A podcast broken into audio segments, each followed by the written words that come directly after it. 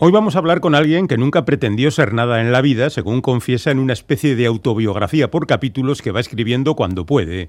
Pero la cosa le ha salido bastante mal, lo de ser nada en la vida, y quiéralo o no, el nombre de Pepe Colubi significa bastantes cosas y él mismo confiesa haber tenido actividad vital en diferentes medios de comunicación, entre ellos la radio, su hermano moderno, el podcast, la tele, eso que se conoce como Ilustres Ignorantes, por ejemplo, vamos, la versión vídeo del podcast, las revistas de cine, de rock and roll, de música en general, ha publicado libros y parece que no para de trabajar, lo cual es raro porque él se declara hedonista, que es la forma intelectual de llamar al holgazán.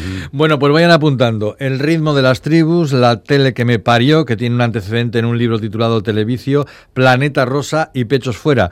Tituló un programa de radio Lo Invisible, en plan El Principito. Y de repente se pasó a la novela autobiográfica con California 83 y Chorromoco 91, término que no vamos a aclarar por estar en horario infantil. Y ahora publica Dispersión, esta vez con sus andanzas desde 1994 hasta 2006. Así que todavía le queda para otro libro o para dos, vaya usted a saber. Depende cómo se lo administre. Pepe Colubi, buenas tardes, bienvenido.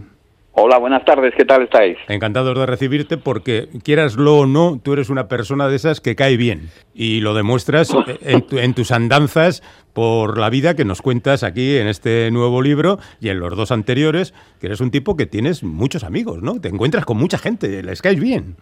Bueno, eh, yo creo que, que, la cosa es ir por la vida con actitud de veraneante, así, o sea, con unos tirantes imaginarios, con los pulgares colgando, con un, con un clavel en la solapa y repartiendo alegría. No sé, no sé muy bien qué decir, pero bueno, eh, sí, sí que tengo, sí que tengo amigos.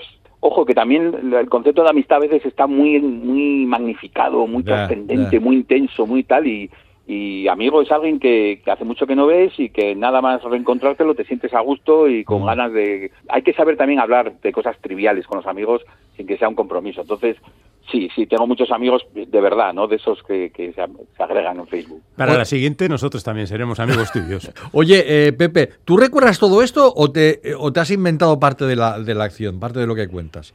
Bueno, es que me ha hecho mucha gracia porque en la presentación que habéis hecho biográfica habéis mezclado mm, datos de Pipi y datos de Pepe. me, ha, encantado porque, sí, totalmente entreverado. Televicio es el libro que escribió Pipi y Lo Invisible es el programa que hizo Pipi, que yo no he hecho ni escrito jamás, pero bueno, me encanta, me encanta esa identificación entre autor y, personaje. No, a veces no sé muy bien cuál es cuál, porque sí que está basado en hechos reales y hay hay anécdotas casi, casi en plan literal que me han sucedido y luego hay muchas cosas magnificadas y, patetizadas incluso para que, para que resulte todavía más, más entrañable esta especie de eh, cordial y, amigable perdedor que a veces es Piti.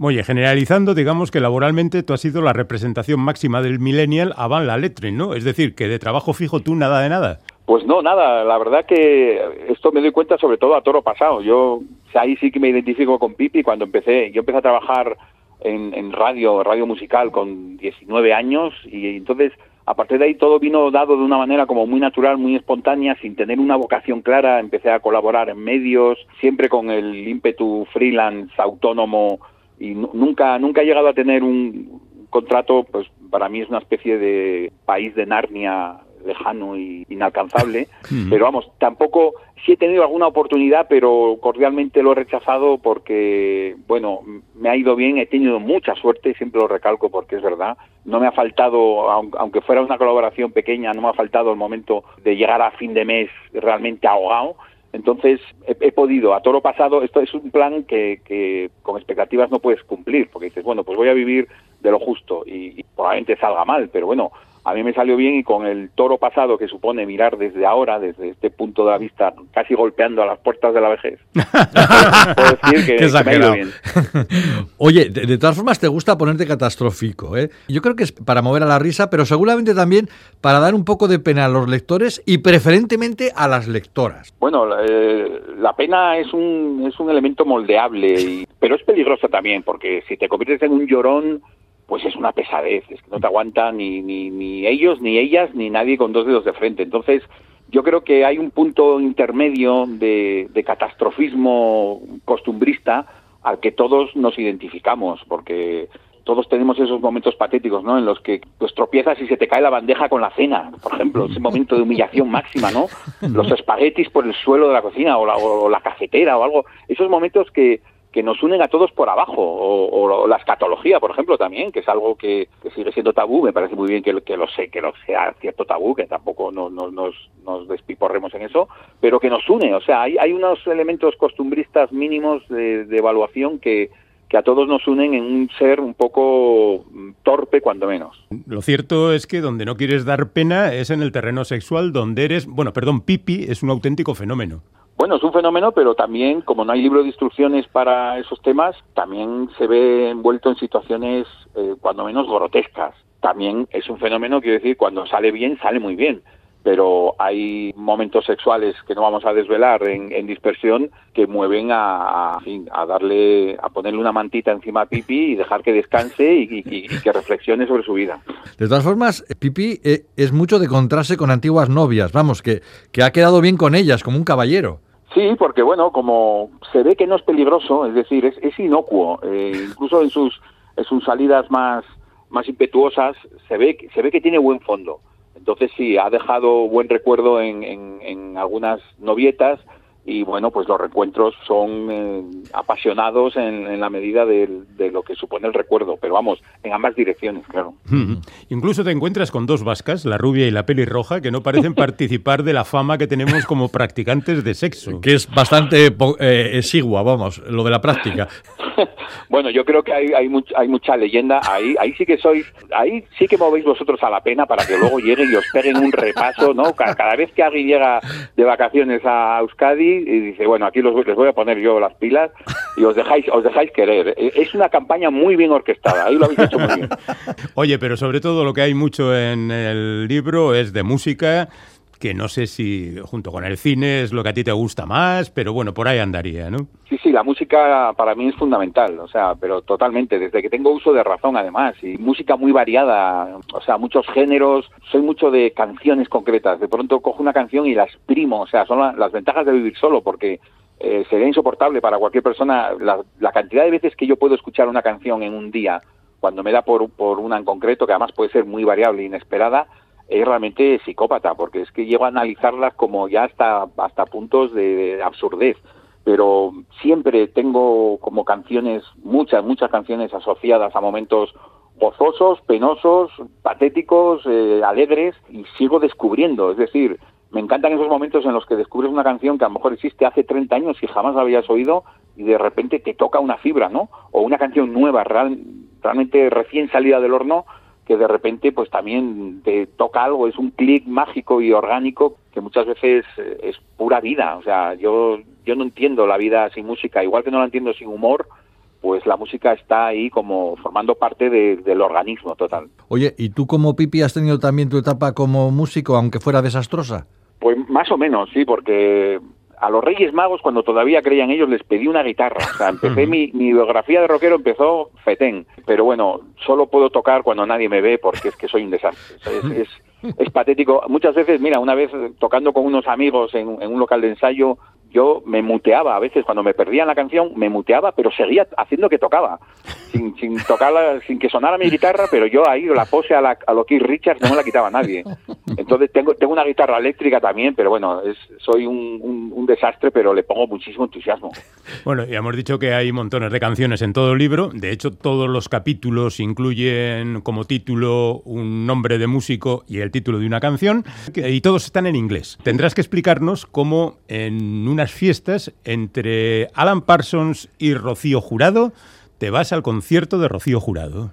Pues mira, eh, eso está basado en una historia absolutamente real y pues Alan Parsons en ese momento me daba pereza y ver el, universo Kitsch, que o sea, Rocío Jurado es como es como es una especie de universo Marvel en sí misma, ¿no? O sea, tiene ahí tiene ahí todos los periféricos posibles. Es más, en aquel concierto estaba Ortega Cano, estaba Rocito, estaba Amador Moedano, o sea, era como era el año 96, si no me equivoco, era el, inicio de, la patrulla X, entonces tenía un pase además de prensa y, podía estar en el foso delante del escenario, justo delante en el espacio en blanco que hay entre el público y, las tablas donde estaba Rocío Jurado.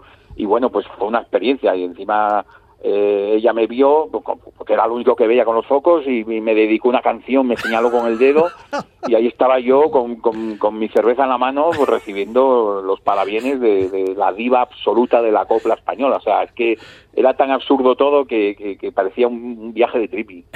Oye, otras cuestiones laborales que aparecen por aquí son las entrevistas con gente famosa, como por ejemplo Fernando Arrabal, un tipo inquietante como poco. ¿Eso lo viviste también? Pues sí, eso también es una historia real que, que, literarizo en, dispersión y que sucedió, el, encuentro sucedió tal como se describe en el libro, mm. empezó con una carta que yo le envié a, a, Raval, yo quería entrevistarlo sobre el mundo del ajedrez, que es su, gran pasión paralela a la literatura. En la editorial donde publicaba entonces me dieron su dirección postal, vamos, era una cosa que tenían permiso para hacerlo, yo le escribí una carta muy pomposa y me contestó con una postal y citándome en un hotel de Madrid y lo que a continuación sucedió te sorprenderá y está en la novela.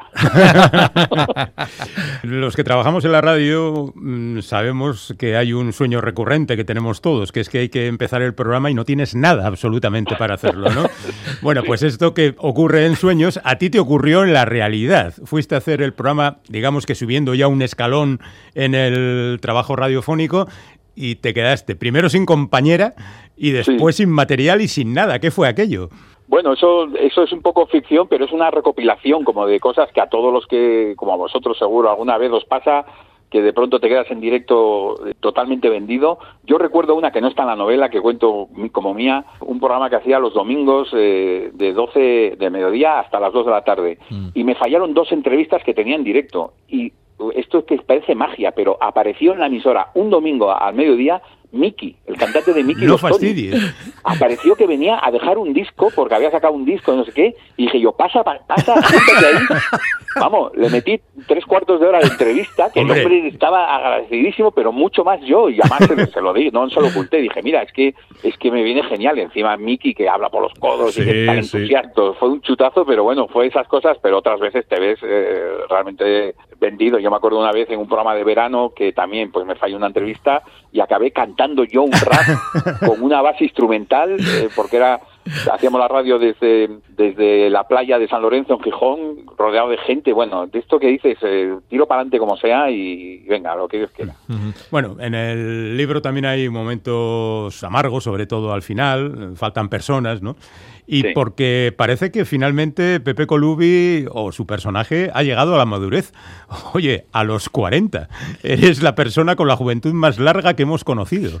Se habla mucho de la crisis de los 40, ¿no? Eh, mm. yo, en mi caso personal, llevo superando números redondos eh, sin, esperando la crisis. Yo creo que me han timado. Yo no, no he encontrado ninguna crisis ni a los 30, ni a los 40, ni a los 50. O sea que estoy encantado con eso, pero yo creo que Pipi mantiene la esencia del, asombro y de incluso su reacción ante las pérdidas, eh, yo creo que está teñido de una especie de, optimismo de es lo que hay, ¿no? Es un, es un libro de instrucciones que no existe. Tú puedes entrenar, puedes pensar cómo será cuando tus seres queridos no estén, pero hasta que no sucede, no sabes cómo vas a reaccionar y tú mismo te puedes asombrar genuinamente de tu reacción, sobre todo cuando es para bien, cuando cuando te das cuenta de que no te quitan lo bailado con esas personas, que, están ahí y que estarán siempre. Y ese es un, es un punto de conocimiento que, si no es madurez, se le acerca mucho por, a una especie de budismo costumbrista y que está por encima de muchas cosas que te pueden enseñar antes de que suceda. Eh, tenemos que hacerte una pregunta que tú cuentas en el libro que le hicieron a Pipi. ¿Eres feliz, Pipi? ¿Eres feliz, Pepe? Pues soy razonablemente feliz. Fíjate, en estos tiempos, en plena pandemia, mm. resulta, y aquí puede sonar un poco egoísta, pero yo tengo un libro que, sacar y promocionar y estoy entretenidísimo y, todo va como paralelo a esa realidad atroz y desesperante que, estamos viviendo, ¿no? Precisamente esta especie de doble vía de, alegría por una obra que me ha llevado mucho tiempo y que estoy muy contento de, del resultado y, de poder promocionarla y hablar de ella. Por otro lado está pues las noticias de cada día, que son mm. tremendas y terribles. Entonces, solo queda una, eh, avanzar en las dos direcciones y llegar a un punto final o, de inicio que será la, inmunidad de grupo a través de las mm, vacunas, mm. creer en ello y pasar el trago de toda la gente que está sufriéndolo realmente en primera piel. Mm. Y una última cuestión, ¿vas a seguir escribiendo de música, de cine? Eh, ¿Va a seguir Ilustres Ignorantes? Ilustres seguimos, eh, ahora tenemos esta anomalía de grabar sin público, nosotros que estábamos tan bien acostumbrados a grabar en un teatro con, con una gente muy entusiasta, estamos grabando ya, bueno, primero en, confinamiento grabamos desde casa y ahora estamos grabando en plató, claro, con todas las medidas y, sin público, que es, que es falta ese calor, pero nos adaptamos también, ¿no? Al principio fue un poco más duro, pero ahora hemos entrado en esa dinámica de, pues, de escucharnos, de, de, cubrir nosotros mismos el, el, hueco que dejan los, los aplausos que nos dan. Pero vamos, yo seguiré dando la brasa a todo lo que me dejen con ilustres, sigo escribiendo en Cinemanía, hago un podcast de reggae en Radio Primavera Sound, que también me llena de, de orgullo y felicidad, porque ah, incluso si no lo oyera nadie, yo sería el que mejor se lo pasa con él y, bueno, haciendo cosas y, esperando que pase lo malo, de, aunque no va a ser corto, ya que hace esa la idea, no va a ser eh, pasado mañana, pues tener la, la ilusión de que antes que después todo pasará. Bueno, pues como pasaba en las películas de James Bond, podemos poner al final, Pipi volverá en... ¿Volverá? Pues ahora mismo, si, si, tuviera que decidirlo ahora, diría que no. Ahora mismo estoy, yo creo que Pipi y yo eh, nos llevamos muy bien, pero yo creo que él necesita descansar de mí. Vamos a separarnos un tiempo y luego, pues, pues ya veremos. Pero si tuviera que decirlo ahora, diría que no, porque es, es muy pesado, es muy pesado. Pipi es un pesado. Pesado, no va a ningún lado, no sabe qué hacer en la vida y, y bueno, yo tampoco. Entonces, mira, eh, polos, polos positivos eh, se repelen. Bueno, pero a los amigos hay que padecerlos, ¿qué le vamos a hacer? Cargaremos con ello. Pepe Colubi, dispersión. Si quieren pasar envidia, queridos oyentes, léanlo. Y si se quieren reír, también. Incluso, pues igual se les escapa una lagrimita en algún momento. Pepe, hasta cuando tú quieras. Muchas gracias. Un abrazo. Un abrazo. Agur. Agur.